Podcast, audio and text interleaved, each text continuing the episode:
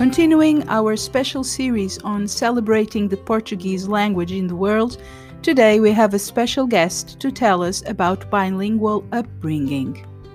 Elder Duarte is a circus artist that was born in South Africa to Portuguese and Mozambican parents. Having traveled and learned more foreign languages, Elder's perspectives of life will make you think about the importance of learning a second language. Olá, bem-vindos! Welcome to Real Portuguese Podcast. My name is Rita Adonis, and I'm a Portuguese teacher who loves to share Portuguese culture and Lusophone diversity. Bem-vindos à Casa Portuguesa. Welcome to your Portuguese home.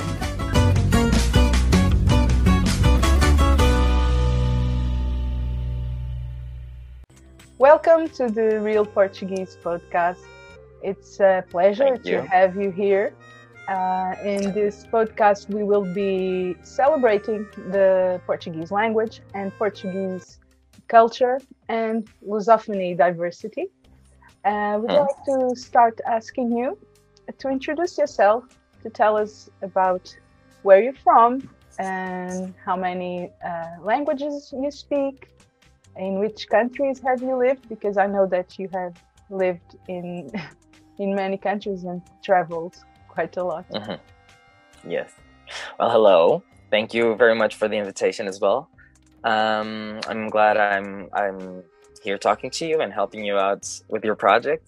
Thank you. And uh, I think it's very interesting, and it's good for you to create these uh, materials for your students and to start these conversations. It's good. It's also good that we have Portuguese programs working on this subject, right? In a country that has so much diversity, it's very important, I think. Yes. My name is Elder.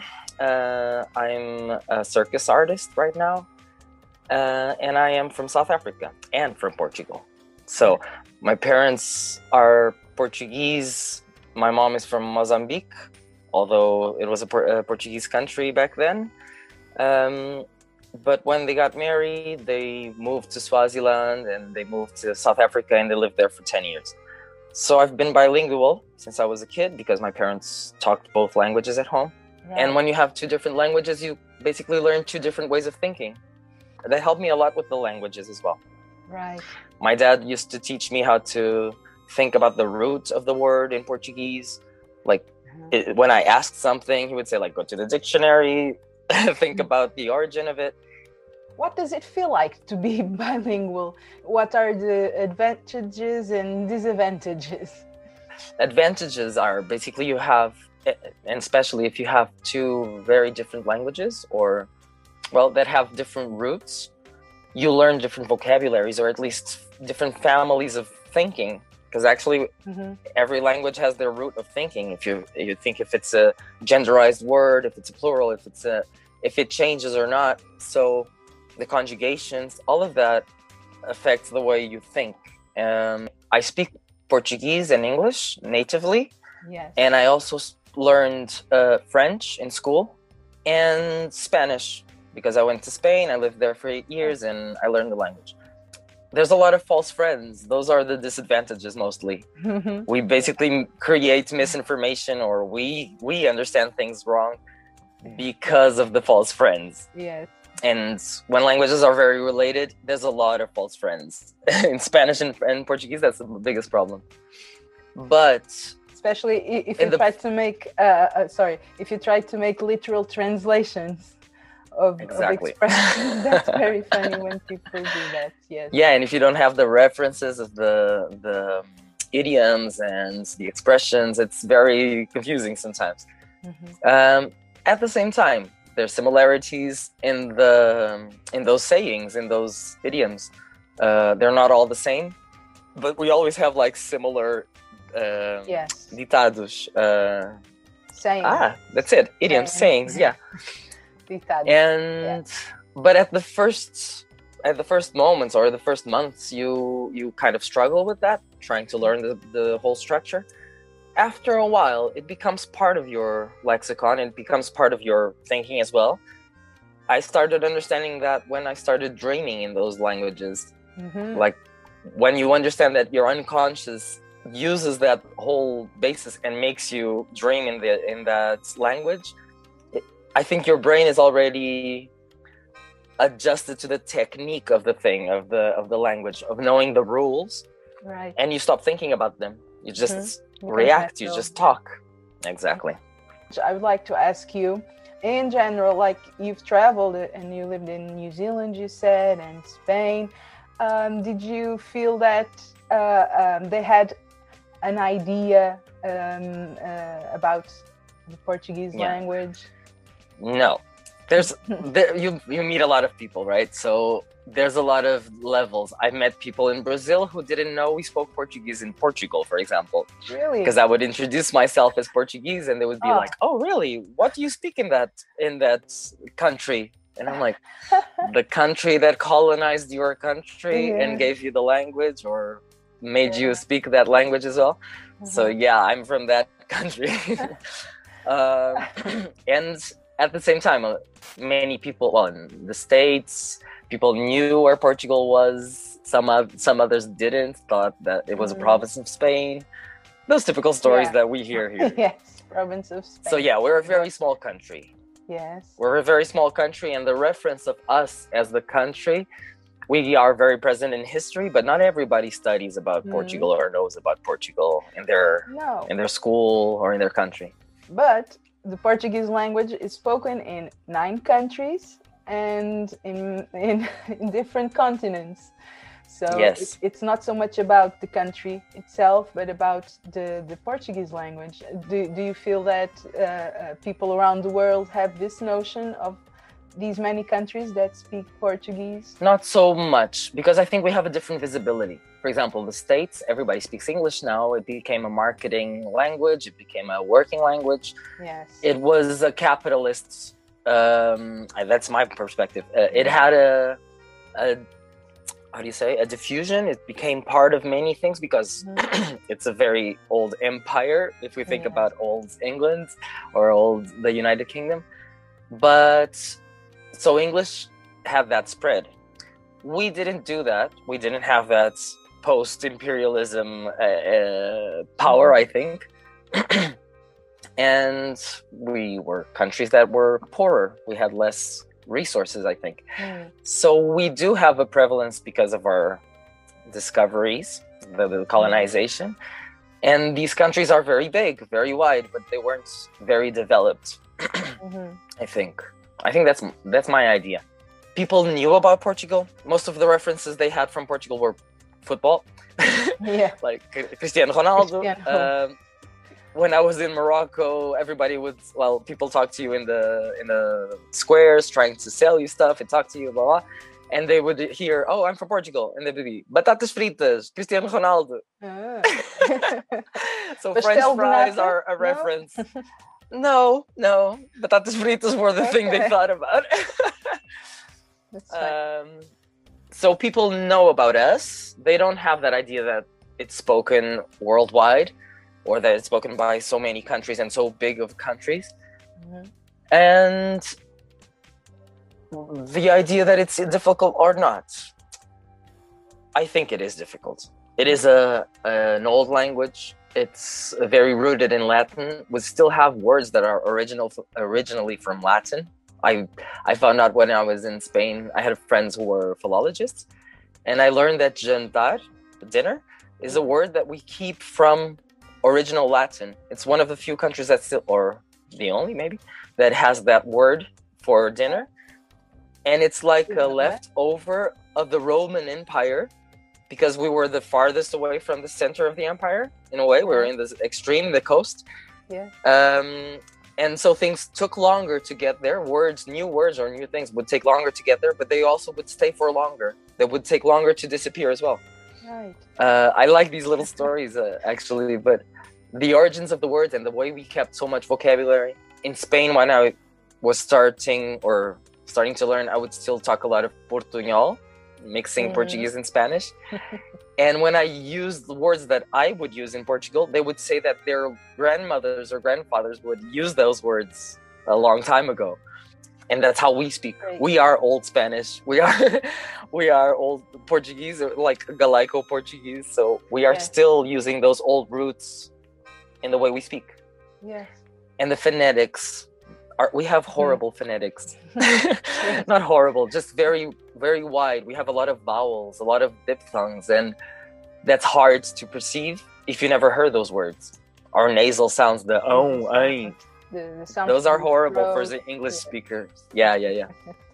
it's a whole uh, jumble in the brain when you're trying mm. to interpret a thing you don't understand naturally. Like it's not in your concept mm-hmm. to understand that sound as a language, as, as part of language. So that's I think that's what's harder for Portuguese. I think Portuguese and Polish are some of the, wor- the most difficult languages to learn. On the other hand, because we're Portuguese natives, we do have a lot of sounds that we recognize. So it is easier for us to learn new languages.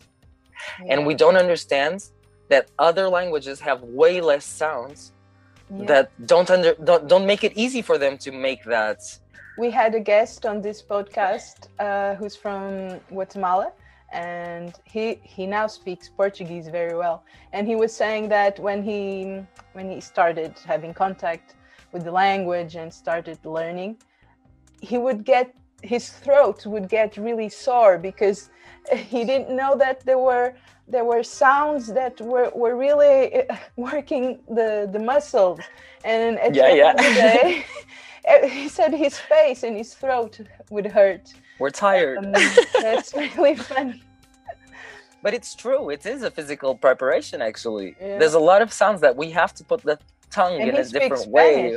He speaks Spanish, which is similar. Yeah, but Spanish is very nasal, actually. Mm-hmm. and we use a lot more throat sounds that they don't they're not used to. So it's it is interesting. right? It is it's actually not just a, a mental adaptation it's a physical adaptation. Yes. It's like learning new exercises new movements physical movements. Yes yes. That's it very interesting to to hear that that okay. Uh, I, would su- I would suggest that we'll speak in portuguese now so that our listeners can also learn some Portuguese. Portuguese. And, yes. And I, uh, I always make a worksheet for each episode, so you they will be able to find the transcript of our conversation now. Ok. Gostaria de te perguntar se consideras importante aprender uma língua estrangeira e porquê? Importantíssimo uma das primeiras coisas que eu tive a oportunidade de fazer quando cheguei ao Chapitão uh, foi conhecer os meus colegas, porque eu dou aulas ao fim da tarde, então eu dou aulas a adultos e fora do horário normal da escolaridade obrigatória, né?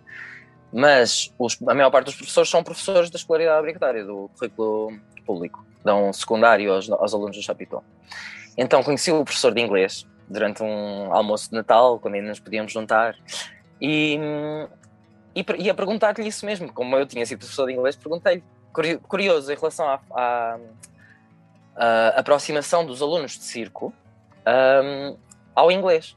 E ele dizia: pá, é difícil, é complexo, eles não têm todos a motivação para, blá blá blá. Mas é engraçado que se tu pensas em criar uma carreira artística ou de qualquer tipo e em geral quiseres evoluir para além do que se faz cá, né? Convém tu emigrares, ou convém tu ao menos fazer formações lá fora. Eu recomendo isso. Eu, eu bebi disso e aprendi muito assim. Okay. Porque muitas vezes ficar no mesmo sítio acaba por te limitar, por te dificultar uma nova aprendizagem. Só vês o mesmo, né? Sim. Então, sem uma língua estrangeira, como é que fazes isso? Ou vais para um país que fala a mesma língua que tu, ou, ou não vais. Ou então, pronto, fazes um bocado como muita gente que vai só trabalhar e nunca aprende a língua, ou nunca faz o esforço. Pois. Pois, a, a questão isso... é essa. Há muitas pessoas que vivem num país estrangeiro e acabam por não aprender eh, a língua. Mas Acho que é um desperdício de, de energia e de, de, de, uma oportunidade né?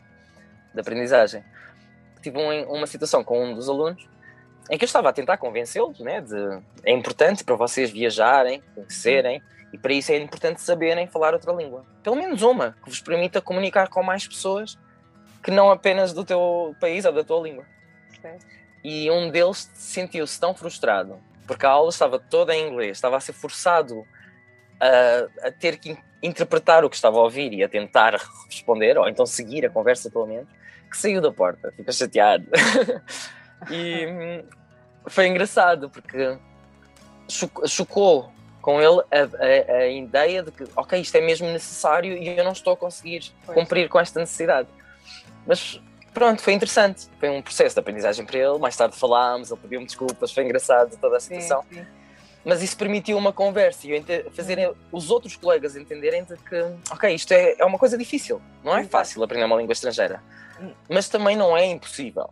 Exato. É só entender que é aprenderes como é que o outro comunica. Tal como tu comunicas e também estás aberto a ensinar ao outro a comunicar na tua língua.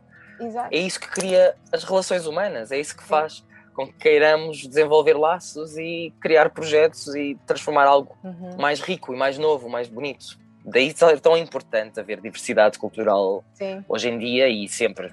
Exato. A propósito de, de, desta história que estás a contar, eu considero sempre muito importante fazer uma gestão emocional uh, e, portanto, que, que os alunos, que qualquer pessoa que está a aprender uma nova língua, saiba que vai realmente ter muitas frustrações, uh, uh, toda a dificuldade em comunicar vai ter um, um, impacto direto na sua, na, nas suas emoções e no seu desenvolvimento pessoal. E, claro. E realmente também é algo que, que tento trabalhar. Nós já temos essa dificuldade a nível diário com a nossa própria língua. Na nossa própria língua, às vezes custa-nos saber como dizer, como fazer, sem uhum. magoar, sem, sem pisar, sem, aprender a ser uh, um ser humano respeitável, né? Sim, e que sim. respeite. Sim. E hum, imagina numa, numa língua que já não é a tua, que tens, uhum. ainda não tens um vocabulário todo e se calhar não tens a sensibilidade da palavra para entender o quanto isso pode magoar também. Podemos avisar, como professores, podemos avisá-los de todos os perigos que vão correr, todas as dificuldades que vão ter. Sim. Mas aprendi também, eu pelo menos funciono assim, eu sou muito motivational driven, uh, motivation driven, que se eu estou motivado para aprender algo, não me vai ser nada difícil aprendê-lo. Vou estar super disposto e aberto a, a dizer: explica-me, eu sou burro, Explica-me como se eu tivesse dois anos. Porque eu preciso de entender esta coisa básica da língua. Sim. E quando eu digo básica, eu uso muito a palavra básica, que em português tem um tom feio, parece que é despectivo, uh, depreciativo. Sim. Mas não. Básico significa que está na base de algo. A fundação de uma casa é uma base. Sem essa base, tu não consegues crescer para cima, né? Uhum. E é um bocado isso. Às vezes há erros tão tontinhos que temos que ser minuciosos como professores. Mas ao mesmo tempo, eu tentava-lhe sempre explicar falhar é parte da aprendizagem. Exatamente. E aprender uma língua é falhar o tempo todo. Exatamente. Até deixares de falhar, porque já entendeste, aquela frase não se diz assim, aquela palavra diz assado, ou neste contexto não se usa. Exato, Mas... não, ter, não ter medo de falar uh, parvoices. em português parecem muito, muito semelhantes, que é bonito. Não ter medo de falar é não ter medo de falhar. Exato. Então, é falhar é aprender. Uhum. E se não, se não nos lançamos aos lobos, se não nos aleijamos, se não, se não nos lançamos pela ribanceira abaixo, nunca vamos chegar à aguinha e uhum. yeah, Temos que passar essas partes difíceis para depois perceber, ah pá, isto é fixe lá embaixo. Helder, gostarias de deixar alguns conselhos para quem é estrangeiro, a viver em Portugal e está a aprender a língua portuguesa?